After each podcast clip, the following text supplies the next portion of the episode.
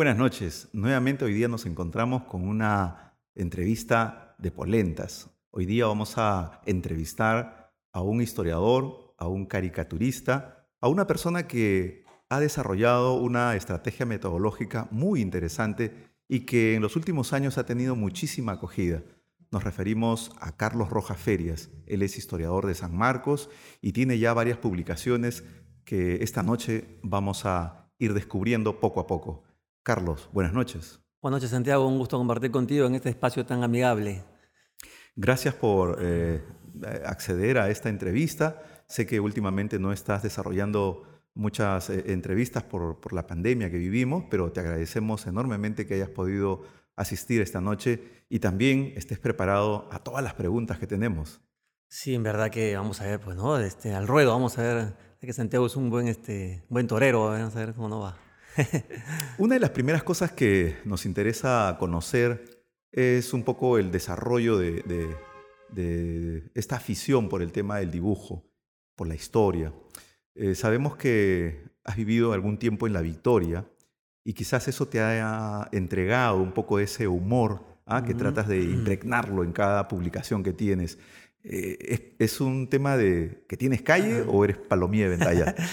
Mira, primero el, dibujo nació conmigo. O sea, yo recuerdo los cuatro años, cinco años, y mis padres también me cuentan, mis madres sobre todo, de que yo andaba con libros eh, donde había muchos gráficos, ilustraciones, cuentos, y, y, andaba arriba abajo hasta que los llegaba hasta romper. O sea, porque era un niño de tres, cuatro años y era el libro de mis hermanos además. Entonces yo lloraba para tener el libro en las manos. Eh, entonces eso me gustó mucho la lectura. Y de ahí dibujar también, también siempre dibujaba, ¿no? Me, y me encantaba mucho la historia, pues, este, de los héroes, de los militares, Napoleón Bonaparte, ¿no? Eh, y ahí te cuento algo gracioso, ¿no? Mi mamá también me dice de que una vez la profesora le llamó y le dijo, este, ¿qué pasa con, con Carlos? Porque para dibujando guerras, combates, en la casa había violencia, y mi mamá se empezó a reír, ¿no? Porque era porque a mí me gustaba la historia, ¿no? O sea, me gustaba dibujar cosas de, de héroes, entonces eso, eran batallas, dibujaba cañones, tanques, ¿no? Pero nada que ver con otra cosa, ¿no? Y el humor sí creo que, que desarrollo mis libros sí tiene que ver con mis orígenes, ¿no? de, haber nacido en un barrio popular eh, eh, lleno de chispa criolla, de picardía, entonces yo seguro que también he asimilado mucho eso de mis, este, de mis vecinos, de, de, mis, este, de los victorianos que yo he visto. ¿no? ¿Algún familiar eh, tuyo ha estado vinculado al tema de la prensa, el tema de trabajo editorial?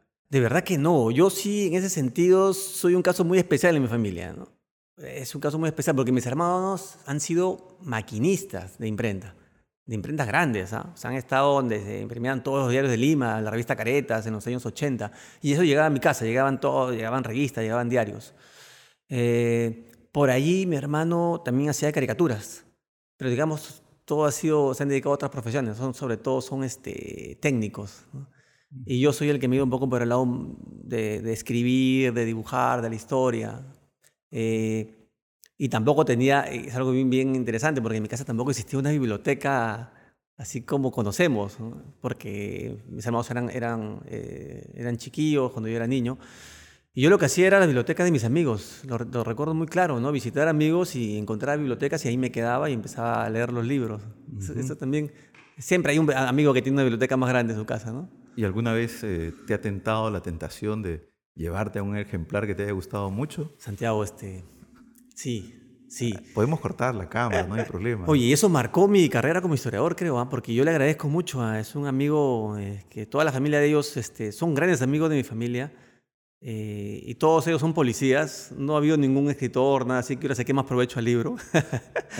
y, y, un libro de historia general del Perú, esos tres tomos uno, yo me quedé con él, eh, lo revisé y no pude regresarlo. Ya, ¿no? Yo era un niño de 10 años.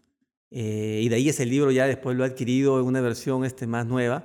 ¿Y devolviste el ejemplar? Me imagino. Me lo regalaron después, ¿no? Cuando lo comenté.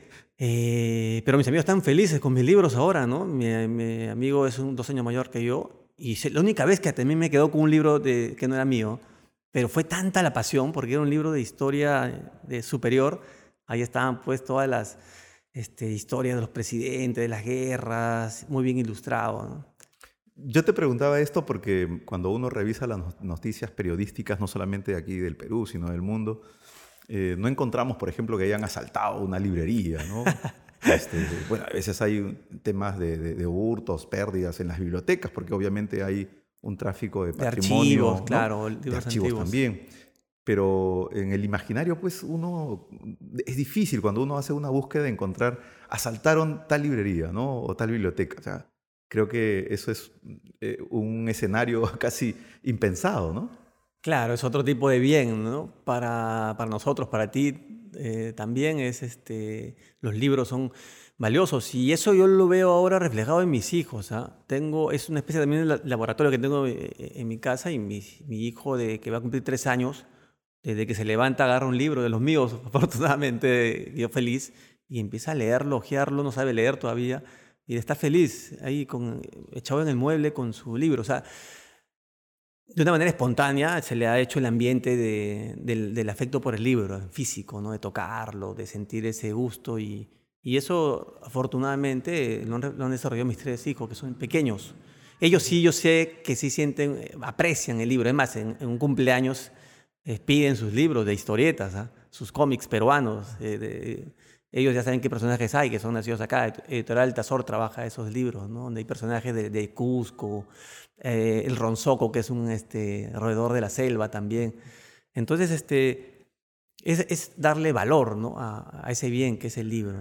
Ya que has mencionado el tema de tus hijos, eh, creo que uno de los aspectos que sobresale es el tratamiento que le das al tema de las imágenes, de los textos. Es decir, la propuesta metodológica que tienes eh, coge a un público diverso, ¿no? Como puede ser un niño que a pesar de no leer puede eh, sentir atracción por el tema de los trazos, los colores, o un público más juvenil que de pronto todavía no tiene desarrollado el hábito de lectura, entonces comienza a eh, interiorizar pequeñas frases, momentos históricos, eh, humor, como le, pones. Pero esta propuesta metodológica es como para romper con esta historiografía clásica de estas reuniones algo sosas, algo aburridas, que si bien tienen mucho contenido, finalmente eh, no van dirigido a un público que de pronto puede estar ávido de, una serie de, conocimientos, información, reflexiones. Eh, ¿Es esa justamente tu propuesta? ¿Es una contracorriente? ¿Es una respuesta casi intuitiva para poder tener una mayor diversidad de público? Hace poco Daniel Morán, nuestro colega de San Marcos, me dijo, y tú eres un rebelde, Carlos, me dijo, ¿no? por, por, el acto de contar la historia de otra manera, ¿no? Eh, digamos, mi propuesta nació espontáneamente, en verdad. Nace porque uno como autor lo que quiere es este, proponer algo y que lo lean. O sea, eso es lo que tenemos, lo que escribimos. Una, o sea, fue algo natural, ¿no? Y de allí se ha ido formando una propuesta, ya con la opinión de, historiadores, de escritores, de gente que ha ido observándolo, como Jorge Slava, por ejemplo, Dori Moromisato, este, Palo Macera, eh, que han, han, ido dándole un poco de orientación a mi propuesta y yo he ido asimilando y me he ido dando cuenta de que, de que es una forma de transmitir mucha, mucha información, identidad también, amor por el Perú, amor por lo local. Eh, y así, ¿no? Se ha ido dando de una manera espontánea. Eh, y sí, todos los públicos lo reciben afortunadamente. Los pequeñitos, como dices tú, es una manera de, encontrar algo lúdico. Y, y, en los más jóvenes es preguntar, porque este libro es, una, es como una especie de síntesis, pero te permite hacer muchas preguntas. Entonces acá tienes, para que despertar la, la, la curiosidad del, del lector, ¿no? Todo libro en realidad debería hacer y provocar eso, ¿no?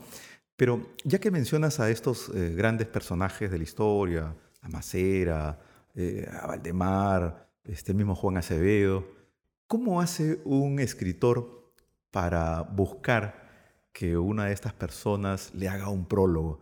Es algo arriesgado, ¿no? Cuando uno de pronto no tiene mucha familiaridad y de pronto el trabajo, cuando es entregado para que lo lean, puede tener pues algunas deficiencias como cualquier otro libro, eh, pero tú te arriesgas a, ir a este encuentro, que lo lean y que le hagan un prólogo y, te atienes un poco a las consecuencias. ¿Cómo sí, sí, porque te pueden decir, mira, este, estoy ocupado. ¿no?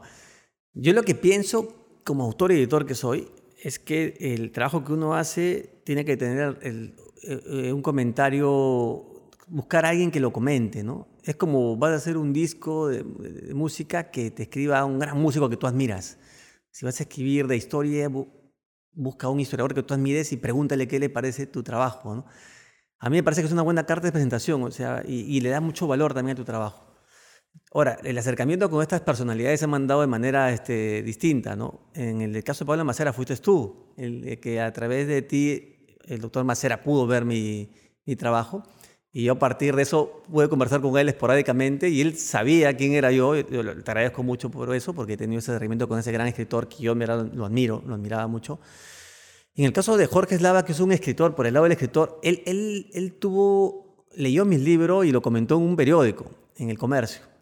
Y lo comentó tan bien, o sea, porque lo analizó, eh, vio lo, lo que era este tema del humor, que a veces se puede malentender, que es una falta de respeto a la historia, a la solemnidad. Él, en cambio, vio que se estaba desacralizando el relato y encontraba que esta chispa que, es, que puede estar en el libro también se da en el siglo XVI o XVII. O sea, las personas también sonreían, también no eran, digamos, acartonadas, ¿no? Los héroes también tienen familia, entonces. Entonces ahí hubo ese acercamiento, digamos, por la prensa, yo, yo lo fui a buscar y hemos hecho hasta un tipo de amistad, ¿no? Hay, un acercamiento, hay un aprecio. Él me ha invitado después a, a escribir en libros que él ha este, editado también. Yo ya en el, en el plan ya de, analizar una obra de Jorge Basadre, por ejemplo, ¿no? Él fue invitado, este, Igual Valdemar Espinosa, yo profesor mío también hace poco también, eh, le escribí, ahora tampoco no es que me lance por lanzar, ¿no? Yo sé que, por ejemplo, en el caso del de profesor Valdemar, él me adquirió el libro, lo adquirió, el de Manco Inca, el Inca y el Cabamba, ¿no? Entonces yo ya le he pedido un comentario ya sabiéndolo, él se acordaba, y, en verdad esta quinta edición de Manco Inca sale con el comentario de él. Y también sale el último con el, el doctor, el maestro Manuel Chaprado, el músico, él también eh, escuché su música y mencionaba Manco Inca. Tiene una canción muy bonita. Y después lo conocí, por una cuestión familiar. Conocí a un familiar mío y conversamos. Y hablamos bastante de historia, ¿no? De Cáceres, de Manco Inca. Él también es un hombre andino, pero también valora a Miguel Grau. Tiene una canción muy bonita dedicada a Miguel Grau. Muy bonita. Entonces él me hizo un comentario también muy interesante, ¿no? Pero en esta búsqueda de estos autores para el prólogo, eh, no haces eh, una búsqueda premeditada, es decir, no tratas de encontrar a alguien que pueda hablar bien de tu trabajo, sino que no, no, no. te arriesgas a que le den una buena crítica y si es que eso genera una contribución para mejorarla, pero es algo que no se ve normalmente dentro de, de estos grandes libros historiográficos que tenemos, porque claro, obviamente es un descrédito, entre comillas, de que alguien critique tu trabajo. Claro, no Y buscan a alguien normalmente que, que, escriba bien y, no, no, te haga muchas críticas, ¿no? Pero eso es también eh, una rebeldía de parte tuya, ¿no? De, de, aventarte a la piscina y de buscar eh, comentarios sinceros. Sí, yo también siempre lo digo en de broma que mis libros lo mejor que tienen son los prólogos. ¿no? Porque busco gente tan valiosa, ¿no? Eh, Antonio Zapata, el, escritor, el, historiador también, él hizo el comentario de, sobre el Taita Cáceres y me acompañó en la Feria del Libro y hizo una cátedra, pues, ¿no? Hizo una, una cátedra maravillosa, ¿no? De, de, de, de, dimensión universitaria en la Feria del Libro, pero lógicamente también explicándolo de una manera horizontal. Y él, claro, reconoce que mi trabajo, yo me he vuelto una suerte de especialista también ya de contar este, la historia a partir de personajes, ¿no? Eh, históricos. Sí, este, hay un poco eso, ¿no? Yo las críticas bienvenidas sean, ¿no? Bienvenidas sean y, sobre todo el, el, valor agregado también que le da el libro, que de, las palabras de, estos, de, estas personalidades. Pero para el público que nos escucha, eh, de pronto se está imaginando a Carlos Rojas Feria solamente, eh, pues no sé, en colegios o en algunas ferias. También hemos visto que has tenido una presentación en el Congreso de la República, con una charla muy interesante eh, sobre Faustino Sánchez Carrión, junto a otro gran historiador como es este, el profesor Francisco Quirós, historiador de San Marcos. ¿Cómo, ¿Cómo recibió el público? ¿Cómo compaginó que uno le hable con imágenes y el otro con un discurso igual de académico, pero con un formato totalmente distinto? Sí, es un complemento finalmente. ¿eh? Es un complemento porque yo siempre lo digo, mis trabajos hacen, tienen un puente entre los investigadores y el público. ¿no? Está, mi trabajo está lleno de citas, están lleno, hay una bibliografía que respalda. ¿no? Entonces, así investigadores que han trabajado temas así como tú has trabajado, los, temas, lo que hago yo es un poco eh, utilizar esas investigaciones y darles, darles un orden cronológico, eh, acompañarlos con imágenes, con caricaturas, un poco más lúdico. Eh, entonces el público sí, ¿no? Sí, sí, lo recibe bien, lo recibe bien. Eh, en el caso si yo comparto la mesa con alguien que sea así de esa característica como un catedrático, lo que hacemos es hacer un complemento. ¿no? Genial. Sabemos que eres autodidacta. ¿Autodidacta exactamente en qué? En el dibujo. Porque historia has estudiado, y has terminado y, te has graduado. En el dibujo. ¿Nunca has llevado ni un taller, ni, ni, un acercamiento a Escuela de Bellas Artes o algún otro centro especializado en diseño o, gráfico, dibujo? Me he acercado porque he pasado bastante por ahí, ¿no? Eh, por el local de Bellas Artes. Has pasado varias veces por ahí. he entrado también. Eh, yo empecé haciendo dibujos de carácter realista, o sea, hacía como una fotografía, yo empecé así haciendo dibujos, pero después me di cuenta que la caricatura, el dibujo sencillo, eh, transmitía. Y, mis libros están llenos de ironía, ¿no? Pero como digo yo, siempre mi ironía va hacia reírse del cobarde, del corrupto, del traidor. Ahí es donde yo afío mi puntería, ¿no? No hacia el débil, ¿no? Porque el débil siempre ha sido, pues, magullado en la historia, ¿no? Entonces, este, lo que traté de buscar fue un estilo finalmente, ¿no? O sea, que alguien vea un dibujo y diga, este es Carlos Rojaferia, ¿no? Es un dibujo sencillo, no tengo pretensiones, digamos, este... Lo que más me interesa a mí es transmitir. Que el dibujo esté con un color bonito, que sea un dibujo simpático, eh, este, y sobre todo que el mensaje quede. Eso es lo que yo quiero, ¿no? ¿Y cómo podría definirse ese estilo?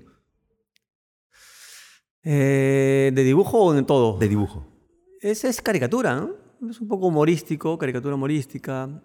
Eso es lo que hago yo, ¿no? es un, eh, es un estilo de dibujo simple, ¿no? No, no, no tiene pretensiones a este, pero sí eh, son expresivas, ¿no? O sea, tú ves ahí gente, las expresiones que yo utilizo pues son de, se ve una gente que está molesta, alguien que está feliz, hay una exageración de esos rasgos. Los españoles pues eh, llorando porque atacan los incas en el Cusco, se ve la expresión, o los, o los chilenos este, sufriendo las, este, las, las, andanzas de Cáceres y sus guerrillas. Entonces tú ves a los chilenos pues este, escapándose, este, sudándola, ¿no? Salen las gotas ahí de su, de su cuerpo, de su cara, ¿no? O sea, uso mucho la, la, figura, las figuras este, que se usan en la historieta, ¿no? Las figuras este, onomatopeicas, cinéticas, ¿no? Bueno, es que en el caso de, la historia de Perú hay tantos episodios que, que, dan para llorar que creo que agregarle un poco de humor resulta casi necesario, ¿no? Claro, hay dramas, pues, ¿no? Hay dramas, hay que darle la vuelta un poco, ¿no? Pero siempre eh, en, mis trabajos, en mis historietas, sí este, ocurre lo que ocurrió realmente. O sea, no ficciono, ¿no? La ficción tiene el humor, eh, pero sí, este, yo sí me, preocupa mucho de que lo que se cuente esté comprobado, ¿no? O sea, para hacer identidad nacional con una base histórica que esté verídica, porque si no, nadie te cree. Los chicos, los escolares o los jovencitos van a decir, oye, esto no es real, pues, ¿no? Nos estás cuenteando. No, yo digo, esto de aquí ocurrió y el entorno de lo que yo un poco lo y ellos muy inteligentemente se dan cuenta, eso no, o sea, un, joven se da cuenta de lo que, la parte que es verídica, documentada, y la otra, el otro que es un acompañamiento. ¿no? Tu primer trabajo ha sido la historia de Manco Inca. Exacto, sí. ¿Por qué elegimos a este personaje y no a otro? Porque hay una gran admiración por ese personaje, ¿no? Y, y nos puede transmitir eso de, de, que la conquista del Perú no fue fácil, ¿no?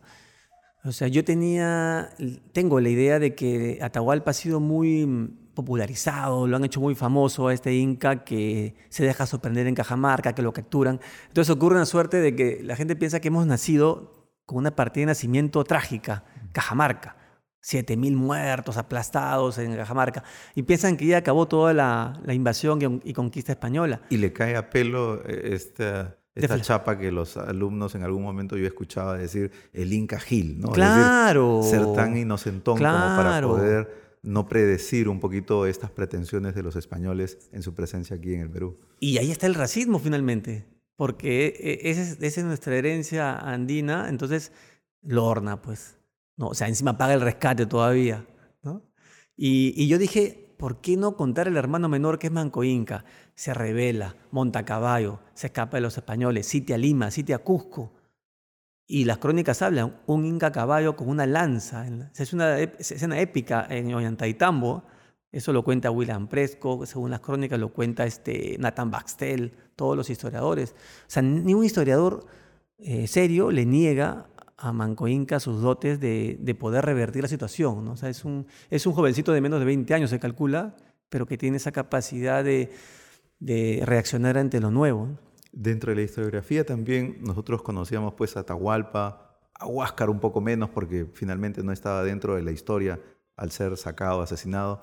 Pero quizás antes que Manco Inca era incluso Cahuide, ¿no? Eh, que Cahuide es un, claro, se le conocía, ¿no? Claro, y rescatar a Manco Inca, pues como que le da el sitial que corresponde, porque además los acontecimientos que va a liderar posteriormente son cosas muy concretas y además que revelan eh, esta, este espíritu que finalmente de, de poder reaccionar frente a un escenario totalmente adverso. Es decir, no fue nada contemplativo, sino que coge las armas, coge caballos, coge estrategias hispanas y eh, pone en jaque de alguna otra manera a, la presencia española aquí en el Perú. Claro, el Cahuide es un hombre de Mancoín, que es uno de sus oficiales, ¿no? Eh, y, esta, e, esta acción de sitiar Lima-Cusco tampoco es muy común en la historia militar peruana. Esa capacidad de dirigir dos ejércitos sin simultáneo, mandando un general a Tito Yupanqui hacia Lima y él mismo dirigiendo el ataque al Cusco, no se vio ni Tupac Amaru II ni en la época de la independencia se ve esa acción militar, esa, de una capacidad de, logística, organizativa. Y, ese libro además, así, si bien cuenta un drama, también está, tiene también sus guiños justo con el papel de la mujer. ¿no? Hay un momento que, que este, están que se pelean los, los este, incas contra los, los huancas, están arriba Cienciano, rey del partido Huanca, ¿no? Y atrás están los españoles, tanto jaleo. Al final viene Real Madrid y barremos con todo.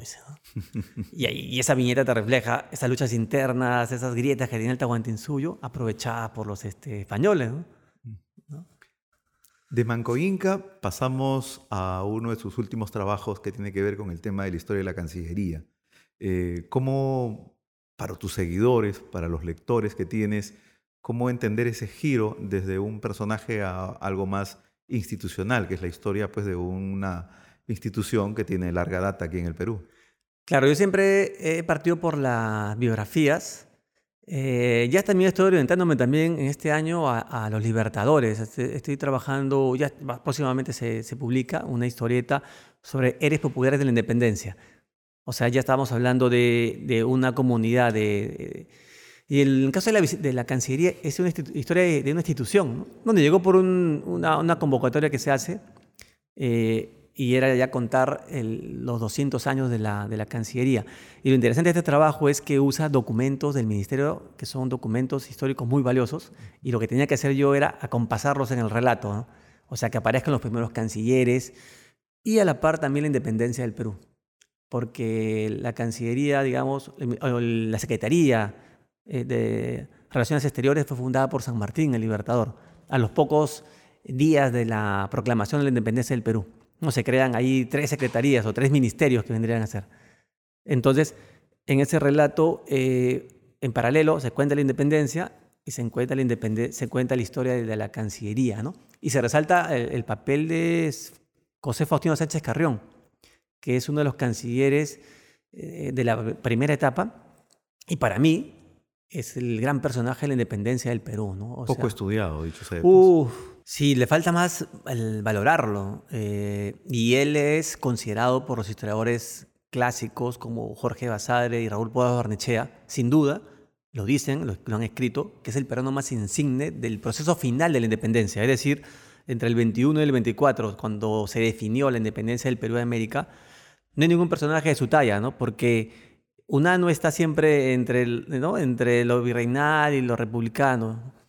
Eh, Ramón Castilla es muy joven, o sea, todos los futuros caudillos son, digamos, son mandos medios, pero Sánchez Carrión va a ser el escritor de la primera constitución, va a ser el, eh, uno de los primeros cancilleres y va a tener a cargo, en un momento va a ser eh, ministro general de Simón Bolívar. O sea, él estaba a cargo de todo el Estado libre y va a fundar escuelas, eh, va a fundar la Universidad de Trujillo y también se va a encargar de toda la logística. O sea, él se le debe de que el ejército libertador de más o menos 10.000 personas esté bien pertrechado. Es un hombre de acción y de no solamente el ideólogo se ha querido un poco contar, ¿no? Que él está escribiendo, está hablando de la República. No, él monta caballo y llega hasta Huamachuco, su tierra, con Simón Bolívar, va hasta Pasco, Junín. Y mira lo curioso, ¿no? Él dice una frase en este interín, dice, yo voy a, dice, he de morir trabajando. Y es verdad, tanto se maltrató su cuerpo que murió menos de 40 años. Y entonces, ¿cómo explicarnos que no haya sido cogido por la historiografía, ¿cuál fue el pecado? Sí, es muy extraño, ¿no? Porque hemos preferido eh, inflar a, los libertadores foráneos, Simón Bolívar y San Martín, que si bien tienen una, un valor, han hecho algo muy importante, eh, pero en el caso de Sánchez Carrión no hay discusión de su valor. Eh, mismo Simón Bolívar en una carta dice que no hay ningún peruano, él no encontró ningún peruano tan probo, y tan patriota y tan eficiente como Sánchez Carrión. Lo dice en una carta. Eh, es un documento, como tú sabes, una carta es algo pues este, interno, ¿no? O sea, no, está hablando en un discurso que tiene que hablar bonito. Entonces Bolívar, por eso que le escoge, porque eh, era honrado, era eficiente, era patriota, tenía esos tres elementos. Un historiador eh, amigo nuestro nos decía justamente, ahí está el pecado, me dice, el hecho de tener esta cercanía con Bolívar, Bolívar fue un personaje odiado por la pues, aristocracia. claro, exactamente. Y, esto de alguna otra manera le, generó esa sombra, ¿no? Le generó este, este desprecio por, por este momento en donde Bolívar, pues obviamente tenía una serie de pretensiones políticas que no había considerado dentro de su planificación el uso de la aristocracia para estos cargos públicos, ¿no? Y entonces esta reacción justamente es con ningunear no solo a Bolívar, y en este caso a Faustino Sánchez Carrión, sino a otros personajes que también han contribuido muchísimo, ¿no? Claro, y hay que tomar en cuenta que eh, ese momento del 23, 24, eh, te corrías, la, corrías este peligro de tu vida, ¿no? O sea, es el momento en el cual eh, se tomó la acción de expulsar a los españoles militarmente. Y Sánchez Carrión dice una frase, ¿no? Acaba de correr sangre, ¿no? O sea, él, él lo mencionaba, se daba cuenta de que la única manera de sacarlos era con la guerra, ¿no? Claro. Pero a la par también escribía, era un hombre, un gran ideólogo, uno de los pensadores que lamentablemente el Perú perdió, ¿no? O sea, nacemos como república y ya un año está muy mayor, Sánchez Carrión, que era el otro, fallece el año 25.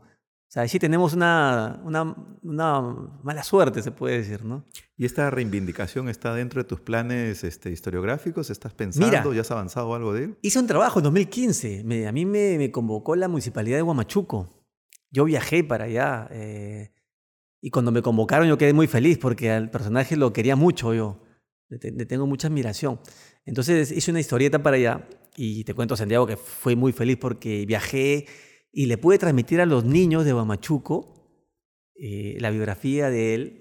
Y en verdad yo me quedé muy encantado, ¿no? porque todas estaban muy felices, hicieron algo de 2.000 ejemplares, porque cada año se les daba publicaban las obras de, Sánchez Carrión, sus obras, y les daban unos bloques tremendos. Y me vieron a mí y vieron el, me dijeron, acá está todo, pero está, está más simpático. Y me trataron muy bien, ¿no? Las autoridades mismas también estuvieron muy contentas. Eh, hubo muy buena aceptación. Yo viajé para la presentación eh, y me quedaba, me quedaba eh, como pensando que cómo era, se hace un viaje de Trujillo eh, Aguamachuco eh, largo, no digo, en pocas horas, cuatro o cinco horas, y en esa época era mula, en la época de Sánchez Carrión, qué terrible, ¿no? Se demoraban días para unos viajes, ¿no?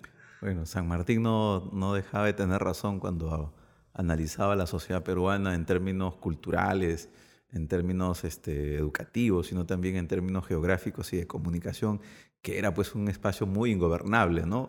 Por la gran distancia, la difícil geografía, ¿no? Y estas complejidades que al interior del país se tienen. Cuando vemos tus trabajos, eh, vemos pues a, Manco Inca, vemos a Miguel Grau, vemos a Francisco Bolognesi, al mismo Garcilaso. Eh, pero todos son varones. No hay dentro de, tu trabajo algo que estás pensando para reivindicar el papel de la mujer dentro de la independencia o entre en algún momento histórico del Perú. Sí, sí, ya me lo han preguntado también, yo también lo he reflexionado. Tuve un acercamiento hace años con, con este personaje que me encantó de Clorinda Mato de Turner, Qué bueno, porque imagínate con este tema de discusión de género no vaya a ser que ah, te hagan un cargamontón. Sí, no, ella era extraordinaria personaje, ¿no? Cusqueña. Claro, sí, claro, un poquito este, viendo ese tema de...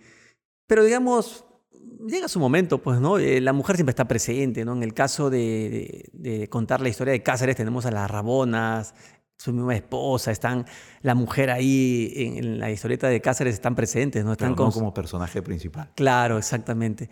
Tengo, mira, y he tenido en la actualidad, el año pasado lo pensé ya, ya trabajar un, este, como una selección de mujeres. Es más, ya bosquejé, estoy en una especie de recopilación de, de personajes que abarque todo, ¿no? que abarque todas las actividades políticas, intelectuales, deportistas.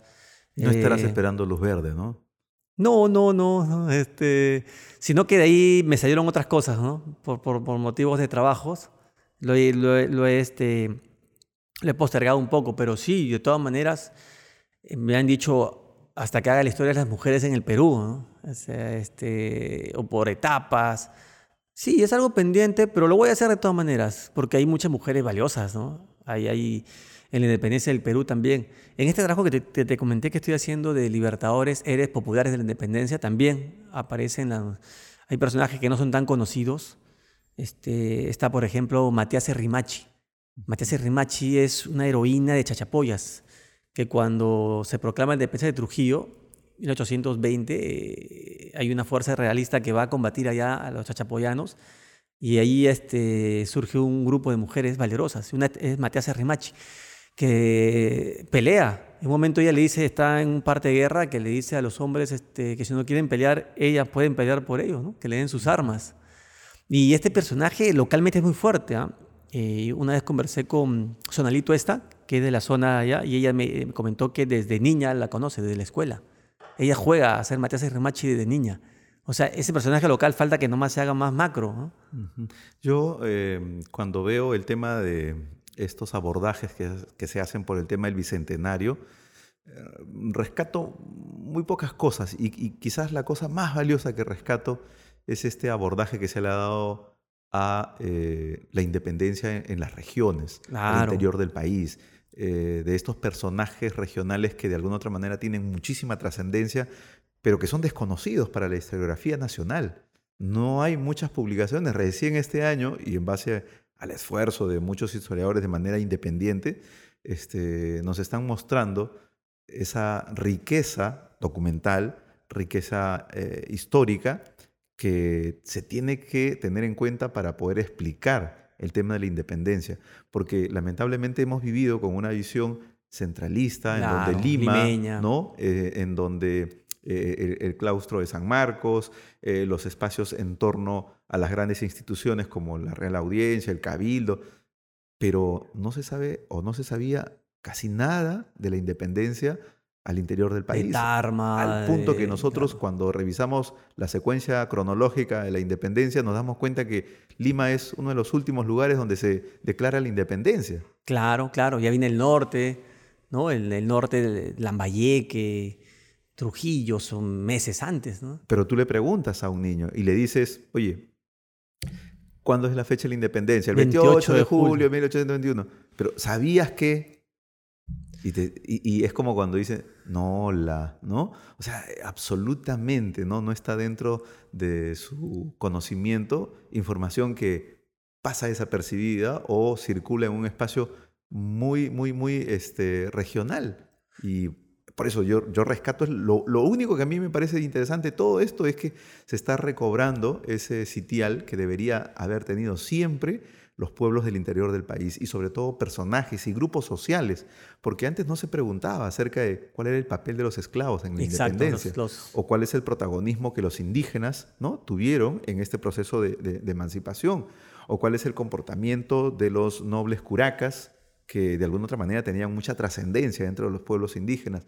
Y, y, y este escenario pues, eh, nos invita ahora para poder conocer en propuestas que desafían un poco a esta historiografía tradicional, sosa, que a veces pues, mucha gente eh, no, acostumbra a leer. ¿no? Yo siempre digo que a veces los historiadores tenemos un pecado capital de escribir para leernos en nosotros mismos. ¿no?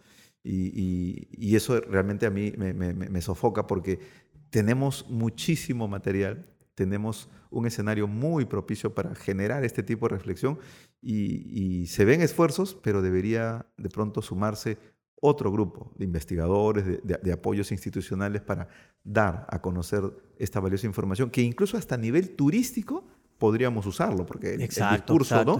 nos ayuda a decir, oye, vamos al primer, a la primera provincia o el departamento que eh, tuvo la independencia. Recreaciones también de los, de, los bandos de proclamación, ¿no? Eh, claro, de las batallas también, porque hay batallas pequeñas, hay combates, hay escaramuzas que merecen también, ¿no? Son, son esfuerzos igual, ¿no? Sí. Que se hicieron. De todos los personajes que has podido estudiar, ¿cuál es el más difícil? ¿Cuál es el que dices, me he tenido que ah, amanecer, he tenido que buscar este dato, tenía una duda, he tenido que viajar, he tenido que conseguir periódico, un recorte? El personaje más complicado? Mira, nadie me preguntaron a cuál, a cuál tienes más cariño, ¿no? Y yo le dije, este, es como que te pregunten a cuál hijo quieres más, ¿no? O sea, es un poco difícil, ¿no? los hijos, así como los libros, tienen, tienen sus cosas especiales.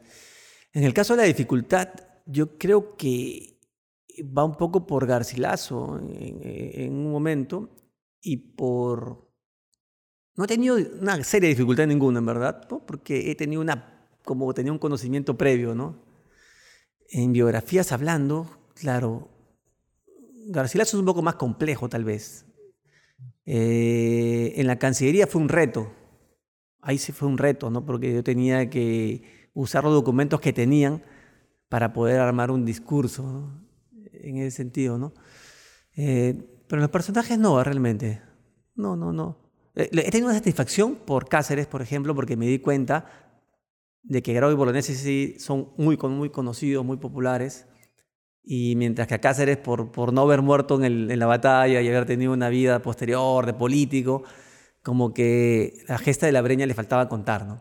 Entonces sí yo tuve una satisfacción especial cuando publiqué Cáceres el Taita y lo pude presentar en la Plaza Mayor de Huamanga y también con gran aceptación en, en, en Huancayo. ¿No? viendo como pequeños, gente mayor también, gente de 70, 80 años, 60 años, hombres, mujeres, eh, recibían muy bien el mensaje. ¿no? Eh, eso sí, para mí es una gran satisfacción, ¿no? porque eh, no, no había un registro de, contar la breña y, con toda una picardía, ¿no? con, con Cáceres disfrazando las llamitas de soldados. En un momento aparece una llamita con un letrero diciendo chileno te envía mi progreso. ¿no? Los chilenos este, sufriendo para darle casa a este gran líder, ¿no? O sea, este, eh, es una, fue una satisfacción especial hacer la biografía de Cáceres el Taita de, completa, ¿no?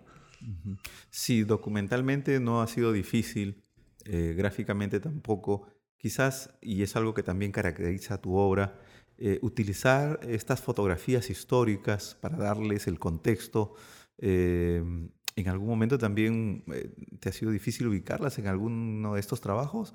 ¿O siempre ha habido alguna facilidad? Bueno, hay que recordar que también estás bastante tiempo en el programa Sucedió en Exactamente, exacto. Y esto de alguna otra manera te ayuda a recoger información. Imágenes. De manera indirecta, ¿no? Y también muchas imágenes. O sea, estamos siempre tratando en el programa Sucedió en el Perú de vestir los programas. Entonces, tenemos este. Yo, me dedico un poco a eso, a la casa de grabados no tan conocidos eh, pero sí, he encontrado dibujos y pinturas muy bonitas, acuarelas. ¿no? Eh, encontré una cosa muy maravillosa, un álbum de 1970, por ejemplo, en la época de Velasco, que se publica de la Independencia, que se llamaba Álbum de la Independencia. Eran unos dibujos en acuarela. Para el sexentenario. Sí, lo sacaron el año, yo vi la edición en el año 70. Yo lo recordaba cuando era niño, yo soy el 73, pero seguro mis hermanos lo guardaron, porque yo en mi mente lo tenía y yo la encontré en el Mercado Libre, nuevecito, llenecito, ¿ah? una maravilla, lo guardo como una joya. este, es una de las joyas que tengo porque es un álbum del año 70 llenecito de la independencia con unos grandes grabados. Entonces ahí encontré, por ejemplo, algo muy difícil que no se consigue haciendo más. Y ahí está José Olaya, está este María Parra de Bellido, está Tupac Amaro. Entonces, eh, lógicamente los he citado en, unos trabajos con el, nombre del dibujante, el citando, ¿no? Hay que citar todo lo que uno utiliza. Pero esto sí fue un hallazgo muy, muy, muy agradable, ¿no? En estas alianzas estratégicas que haces para promocionar tu trabajo, hemos visto una cercanía con un director de, cine medio loco. Juan Carlos Oganes. que, que, incluso nos contaba en una de sus entrevistas que hasta empeñado el alma, ¿no? las joyas de la familia, hipotecado su casa, por un sueño, por tratar de reconstruir de manera fidedigna y con toda la calidad de, de, tecnología visual que podamos nosotros ahora tener una película que, que ha sido un éxito. Cualquier persona que lo ha visto ha, ha, soltado al menos un sentimiento ¿no? después de verla. Claro. Eh, pero que lamentablemente también no ha tenido eh, el apoyo de, de, estas empresas de cine para poder promocionarlas como quisiéramos. O empresas gigantes como las mineras, no sé, ¿no? Claro. Y, ha, y ha comenzado a buscar espacios, ¿no? Para poder tener esta posibilidad de, de exhibirlas. Eh, y te hemos visto también, eh, eh, de alguna otra manera, sumergido en estos viajes, en estas presentaciones. ¿Cuánto de, esa alianza estratégica, del éxito que han tenido tanto él como tú, se debe a esta feliz, a este feliz encuentro? Sí, fue algo a mí fortuito, ¿no? Nos invitaron a dar una charla en San Marcos, la Facultad de Letras o Educación, Estuvimos dos veces, dos oportunidades. Él hablando de la historia del cine y yo la historia de la televisión. Entonces, este, congeniamos, nos fuimos a tomar un café y él me dijo, oye, acompáñame, ¿no? A una, este, cuando yo este, paso la película, tú puedes estar ahí con, tu, con tus libros, porque veo que es Bolognesi Grau. No tenían todavía Cáceres en ese momento, tenían Manco Inca. Y en verdad que fue espectacular, ¿no? Porque es un público, son familias, son personas que, quieren conocer la historia, quieren que sus hijos conozcan la historia. Y yo con, este, con Juan Carlos hemos viajado, pues lo he acompañado a Arequipa, he estado en, muchas ciudades del Perú, Trujillo, y me habré vendido, no sé, dos tirajes, ¿ah? por lo menos de ejemplares. le agradezco mucho a Juan Carlos, ¿no? porque de una manera muy desprendida él me ha apoyado. Eh, y yo también he sido testigo también de este afecto del público de, que también tenemos una reserva en el país, ¿no? Porque no todo, pues, este, es, el, es el rating, esto es guerra, no sé, que son los nuevos héroes, entre comillas, estos, este, gente de la televisión mediática, sino también hay personas que buscan que consumir, pues, cosas que tengan este, valores del amor a la patria, ¿no? en el caso Bolognesi, de, del cumplimiento de la palabra, del deber. Y, y, en, en esta en esta propuesta, me imagino que el público finalmente compraba eh, tus libros al salir. Antes eh, también, ¿ah? haciendo la cola. Eh, haciendo la cola compraban muchos porque mi libro tiene la diferencia que tiene el sentido del humor, ¿no? El humor, la película es, un es dramática. Pero sales con un lagrimón después de la película. no, era un envión también. Y, uno dice, no, tengo que llevarme algo de aquí, ¿no? claro, un souvenir, buscaba, un souvenir. Y, yo todavía, este, de una manera de eh, eh, salió mi segunda edición porque se acabó Bolognesi y venía con un texto de Oganes y su caricatura. Entonces, eh, era mucho, era también marquetero, también era usarlo. y Juan Carlos, ¿puedes escribir un, comentario? Claro, me dijo, ¿no? Y entonces, también buscaban también que el director también este, lo autografíe, ¿no? Sí, este, hemos pasado muy buenas aventuras, hemos estado en locales del ejército, ¿no? Las, alianzas se van forjando, ¿no? Yo le tengo, tengo mucha gente le tengo mucho afecto, mucho cariño. Uno es el ingeniero Mario Casas también. Él también fue uno de los primeros que, que apostó por mi trabajo, darme, darme lugares para exhibirlo, apoyarme en la difusión. Eh, yo creo que son como personas que ven algo de tu trabajo que les parece rescatable ¿no? y, y, tienen esa, esa solidaridad, esa don de gente de apoyar. ¿no? Bueno, las cosas eh, buenas, las cosas que puedan ser eh, interesantes, eh, se tienen que apoyar. Y eso creo que es una casa casi natural en cualquier persona con sentido común, ¿no? Cuando revisamos tus trabajos, em, vemos que hay de pronto cierto atisbo de, de, dos grandes dibujantes aquí en Latinoamérica. Uno de ellos, obviamente, es pues, este, el famoso Quino, ¿no? Joaquín Lavado. Pero hay otro que creo que también de alguna otra manera ha sido parte de, tu aprendizaje, tu lectura, y tiene que ver con eh, Eduardo del Río. Claro, eh, Ríos. ¿Quién, Ríos, no? ¿Quién de estos dos personajes crees que eh, haya influenciado un poco más en la labor que, que realizas? Creo que es Ríos, porque Ríos lo que hace en sus trabajos es investigación y va contando eh, acontecimientos y biografías de personajes históricos.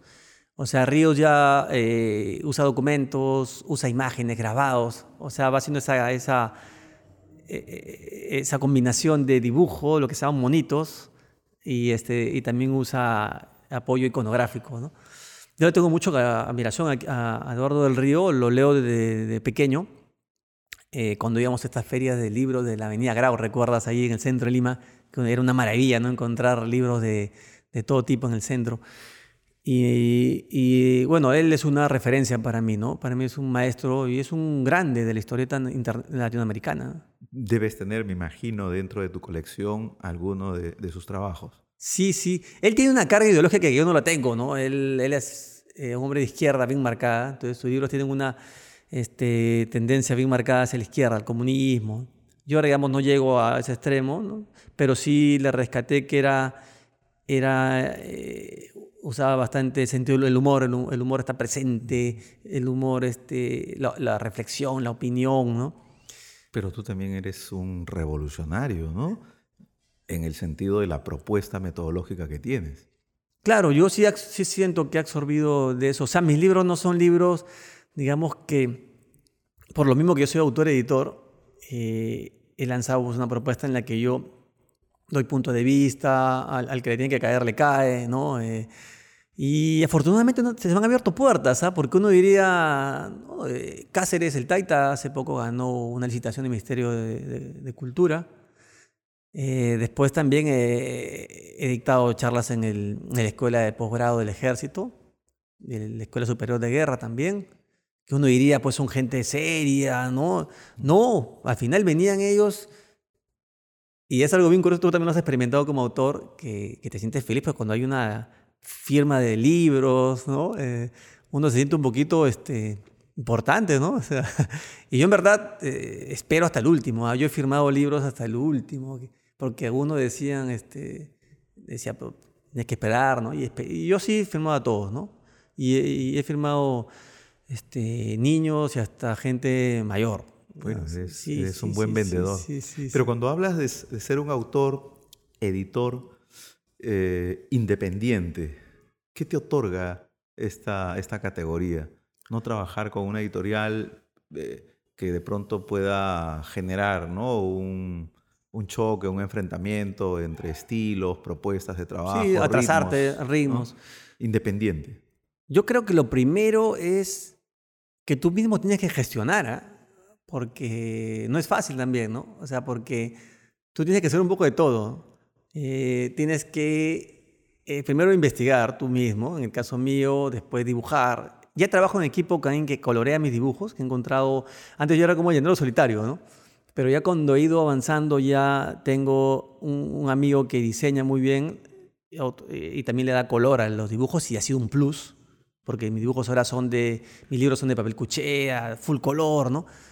Eh, una, dupla ahí. Claro, porque tú puedes tener un buen producto en el mundo del cómics, pero también tiene que verse bien, tiene que tener buena calidad para que puedas competir con libros que vengan cómics del extranjero. Entonces, mi libro no tiene nada que envidiarle. Algo así como Batman y Robin. ¿Tú eres Batman o Robin? no, sino que este, si tú vas con algo bueno, mira, pero te dicen, oye, pero el papel no es tan bueno, el color, mira, entonces tú puedes también ponerle un precio también que también valga la pena, ¿no? porque tiene que valer tu trabajo, ¿no? Entonces, ahí viene el asunto. Uno tiene que, yo como editor de mis propios libros, este, he ido avanzando.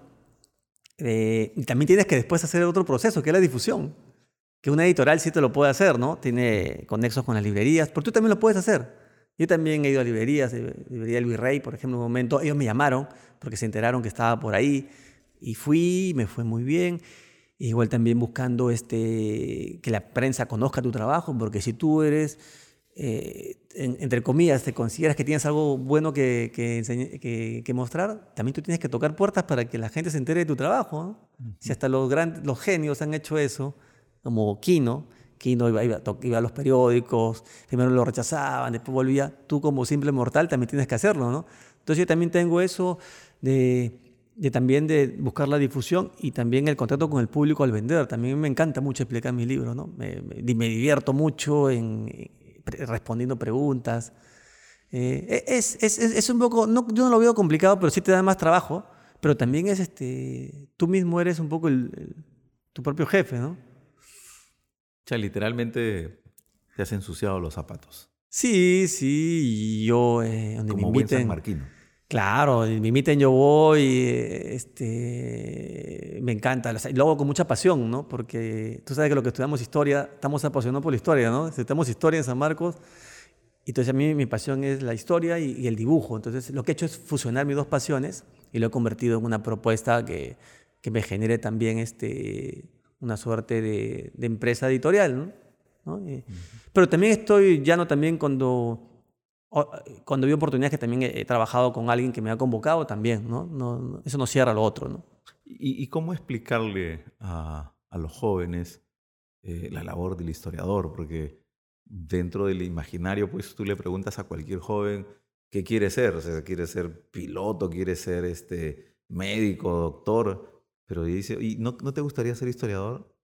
Y entonces como que se, se hace una pausa y, y termina diciendo, este, ¿Puede volverme a repetir la pregunta? ¿No? Hasta arqueólogo creo que llegan, ¿no? Claro, este, más Sociólogo y antropólogo todavía no está dentro tampoco el imaginario, pero historiador, ¿no? Claro. ¿Cómo, cómo, cómo, manejas eso? ¿Cómo, cómo transfieres esa, eh, esa provocación a un alumno cuando te dice qué cosa hace un historiador? Claro.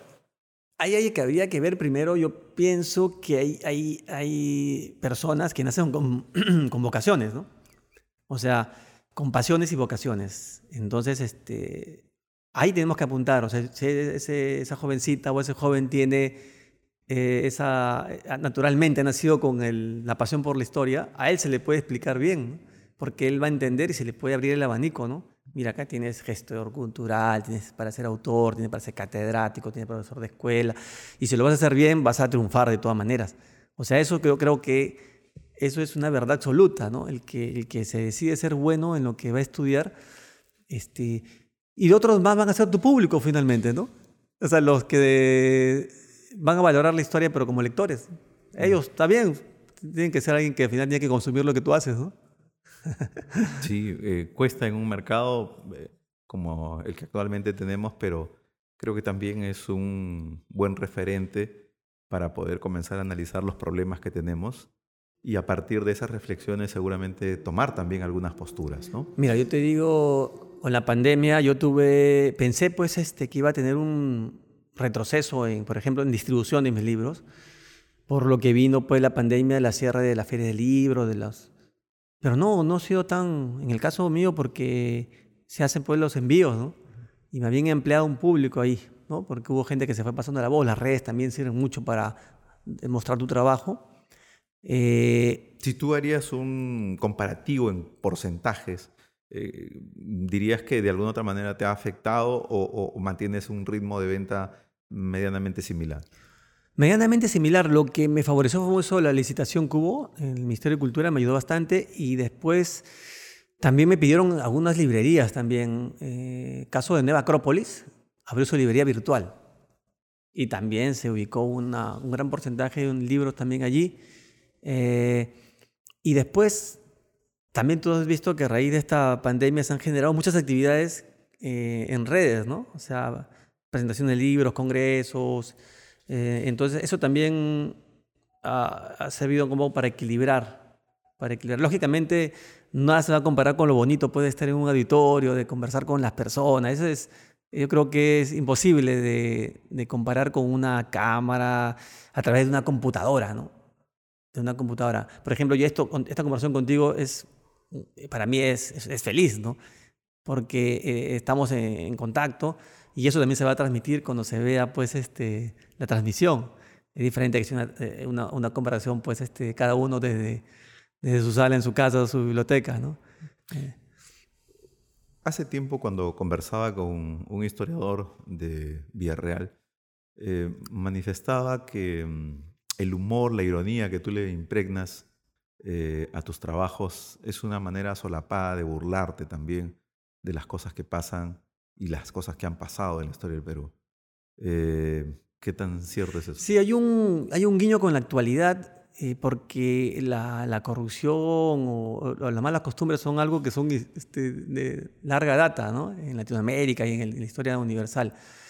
Entonces yo hago esos, estoy captando siempre las, las, las, cosas que nos ocurren y eso se los voy pues achacando a estos personajes nefastos de la historia.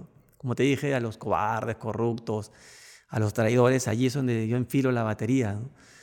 Eh, y, dar, y dar una mirada crítica a través del, humor. ¿no? El, humor de verdad es un ejercicio de reflexión, ¿ah? es un chispazo de inteligencia. O sea, eh, el ser sobre la tierra que usa el humor es el ser humano nada más. Y cuando lo hizo fue porque llegó a un grado de inteligencia. O sea, es, este, eso lo, lo dicen los investigadores, ¿no? El mismo Marco Aurelio de Negri decía eso también, ¿no? y diferenciaba entre el humor y lo cómico, la comicidad, ¿no? O sea, entre el chiste burdo y, y el otro que es reflexivo, que es pensante. Lógicamente yo trato de, llegar a un punto intermedio ¿no? Porque lo popular también es, es muy valioso, pero no caer en la, en, digamos, en lo, en lo burdo, eso sí, eh, nunca, ¿no? Nunca, nunca. Cuando he revisado tus trabajos, este, he notado que en casi ninguno de ellos eh, repites los mismos chistes, las mismas bromas. Eh, esto imagino que hay un tema de un trabajo ¿no? selectivo, pero también lo haces porque me imagino no quieres aburrir al público nuevamente, ¿no? Claro. Que puede ser seguidor tuyo y tiene parte de tu colección. Lógico, lógico, lógico. Sí, eso es algo bien. Creo que ahí está la parte difícil de mi trabajo es buscar la, frescura de, del lenguaje y del humor. Creo que ahí, ahí, es donde está la pregunta de la dificultad, porque este, hay que también estar al tanto de, de, las frases que van quedando ¿no? para la historia. ¿no? Por ejemplo, en los últimos tiempos va a quedar eso, este, tal persona no me representa, ¿no? Eh, o otras frases que van quedando, que a veces los políticos o los personajes populares nos van dejando, entonces yo tengo que ir captando. Algunas también caen en desuso, tengo que actualizarlas. ¿Y hay alguna que te haya generado alguna dificultad, crítica, comentario adverso? Yo revisaba, por ejemplo, eh, parte de, lo que viene a ser este Manco Inca, si no me equivoco, en donde cuando se habla, pues, el tema de la, de la presencia de los africanos, ¿no? Este, con la llegada de los españoles aquí, eh, mencionas ahí en una parte a Miki González, ¿no? Cantando y bailando a Kundung y, a los esclavos bajando de, los barcos. Entonces, este, claro, eso de alguna otra manera en el imaginario acerca mucho más, ¿no? Al tema de la presencia africana aquí en el Perú. Pero era tan fino el humor, ¿no? Era, era tan, tan delicioso como para poder entender rápidamente. Quizás ahí también está eh, un poco el secreto de, este acercamiento que tienes con público diverso. Claro, ahí yo quise relacionar que, bueno, este, Miki González es nacido en España, él es nacido en España y tiene este acercamiento pues con la cultura afro. Eh, se lo enseñé en una oportunidad a él, le exequé el libro porque lo entrevisté. Eh, pero ya en esta última edición de Manco Inca ya no sale este, ese dibujo, porque también se puede malinterpretar, ¿no? Porque Miki González es un músico con mucha sensibilidad social también, ¿no? Entonces ponerle en el lado de los españoles, por más simpático, yo dije, se puede también malinterpretar. Y ahora salen estos esclavos este, que son hispanizados, salen cantando una canción de Loco Mía, ¿no? que, que, Loco Mía, pues este, también, aquí en el Perú menos lo, lo vinculamos con España, ¿no? Entonces salen... Muchos de tus trabajos eh, me imagino pues que tienen mucha intuición, ¿no? Y, te menciono esto porque en alguna entrevista te, te escuché mencionar de que eh, pues si no fueran por los anteojos que llevas, eh, pues difícilmente podrías ¿no? divisar aspectos, colores, formas, porque tienes una, una medida bastante fuerte. Sí, sí, Jorge Eslava lo dice. Jorge Sin embargo, este, cuando tú haces deporte, juegas sin anteojos y, ves muy bien la pelota. ¿Cómo, ¿Cómo, haces ahí? ¿Es una cosa intuitiva? Sí, es intuitiva, ¿no? Acaba el partido y, no veo nada, ¿no? Eso me ha pasado toda mi infancia. Yo he jugado pelota desde pequeño en la Victoria y, este, y no, nunca usé lentes, ¿no? Pero yo sí usaba lentes en el colegio para mirar la pizarra. es una cosa así rarísima, ¿no? Eh, hasta para mí es un misterio sin resolver, ¿no? Ahora que ya estamos, pues, este, más de los 40, así es más complicado ya, ¿no? Poder mirar como cuando era niño, ¿no? No sé si eso ha servido para que yo tenga una visión diferente. Jorge Slava plantea esa teoría, ¿no? En uno de los prólogos bien, simpáticos. Jorge Slava también es un, eh, él también siempre ha sido un poco, ha sido rebelde también, ¿no? En su forma de, escribir, hasta de vestir también, ¿no? Eh, Con esta última pregunta eh, vamos agradeciendo, Carlos, tu presencia. realmente esperemos que los que nos escuchan tengan esta oportunidad de poder conocer al autor detrás de estos grandes trabajos que muchos de nosotros ya hemos leído y disfrutado y esperemos tenerte en una nueva oportunidad y desearte todos los éxitos en todos estos trabajos que, que, están por venir y no te olvides de escribir alguno de tus trabajos de la presencia de la mujer aquí. De toda mujer, de, de toda mujer, de todas maneras. Este. Muchísimas gracias. Muchas gracias, a todos los que nos escuchan y nos encontramos en una nueva entrega. Hasta pronto.